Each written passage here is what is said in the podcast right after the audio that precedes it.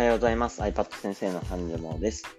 えー、このラジオでは小学生でもわかる思考法を1日1つ、えー、お伝えしていっております。はい。5月の21日金曜日ですね。雨がめちゃくちゃ降ってますが、えー、皆さんいかがお過ごしでしょうか。あの、もう本当にね、梅雨に、まあ、前代未聞の速さで入ってしまっている日本列島。あの、もう本当雨が すごい降ってて、子供がね、結構寝てる時に、あの、まあ、見に行くとめちゃくちゃ汗だくなんですよ。まあ、ジメジメしてて、すごい嫌なね、季節ですが、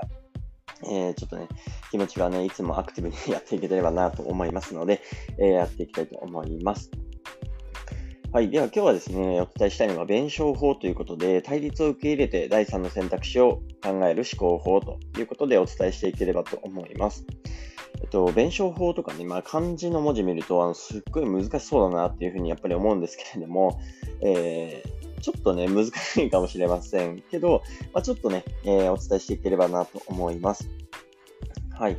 弁証法とは、あの、まあ、簡単に言うと、えー、正しいことと、えー、正しいと思うことか。正しいと思うことと、それにえー、対する反対の意見ですね、えー、対立したり矛盾しているものをですね、それぞれ、えー、上げていって、で、最後に、え統合して意見を、え考えていくっていう考え方で、えー、もともとあった正しい意見と、えそれから出てきた反対意見のいいとこ取りをして、新しいものを作れないかな、みたいなことを考える思考法ですね。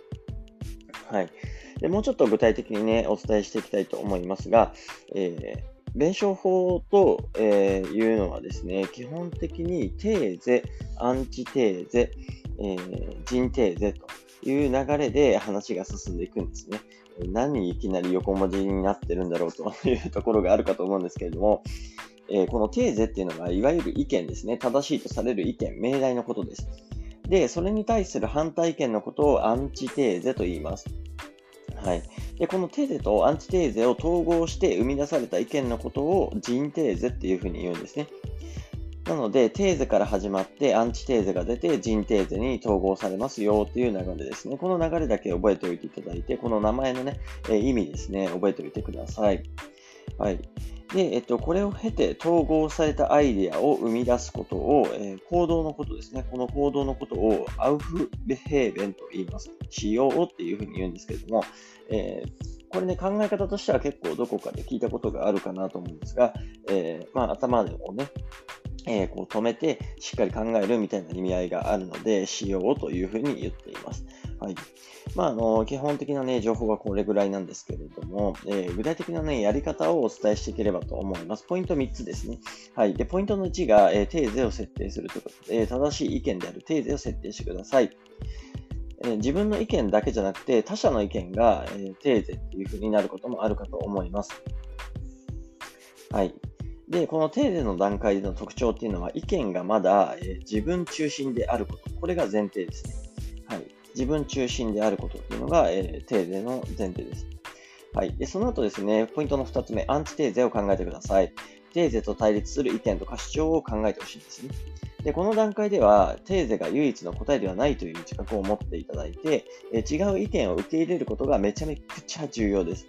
なので、他者との違いの中で自己、えー、自分を知るステップっていうふうにも言えるので、異なる意見をね、否定するんじゃなくて、しっかりと受け入れていってもらえたらなと思います。はい。アンチテーゼね。はい。で、ポイントの3つ目ですね。えここから人テーゼを考えてください。テーゼとアンチテーゼを統合して、より高いレベルのアイデアを考えます。これどうやって具体的にやるのかっていうと、え、両方の意見を、え、部分的に否定しつつ、部分的には活かしながら、工事の思考へと発展してもらえたらと思います。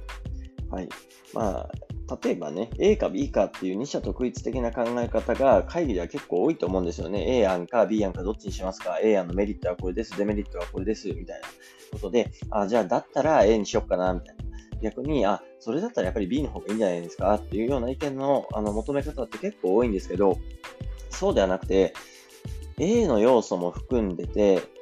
なおかつ B の要素も含んでて、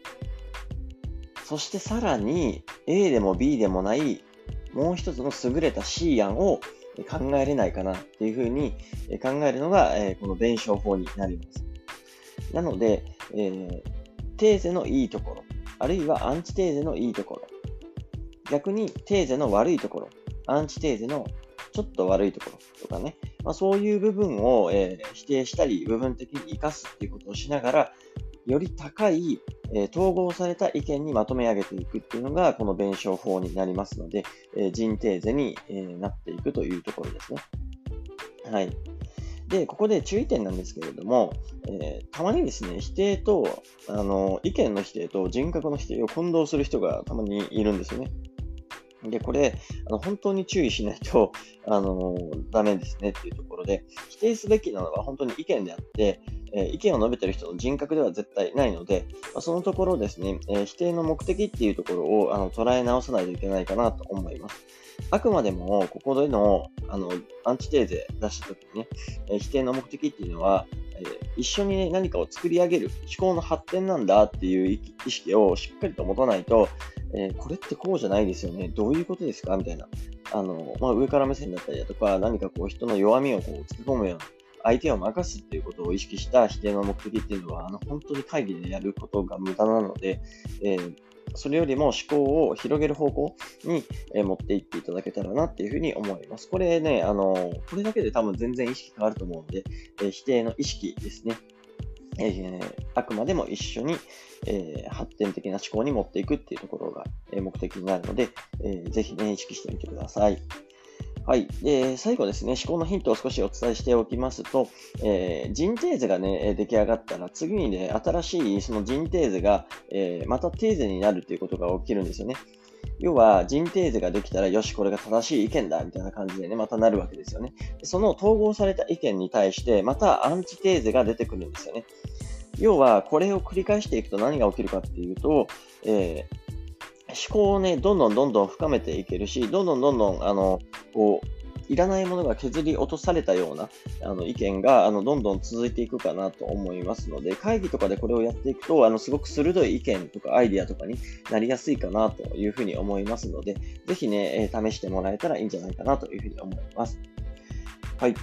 今日はですね、弁証法ということでお伝えをしてまいりました。まあ、対立を受け入れて第三の選択肢を考える思考法ということなので、受け入れてっていうところがすごく大事ですね。A か B かではありません。A も B も含んで、えでも A か B かではないんですよね。A も B も含んで C を作るっていうね、えー、弁証法になりますので、ぜひお試しください。はい。まあ、雨が降っていてね、すごい大変ですが、今日も一日頑張っていければと思います。次回はですね、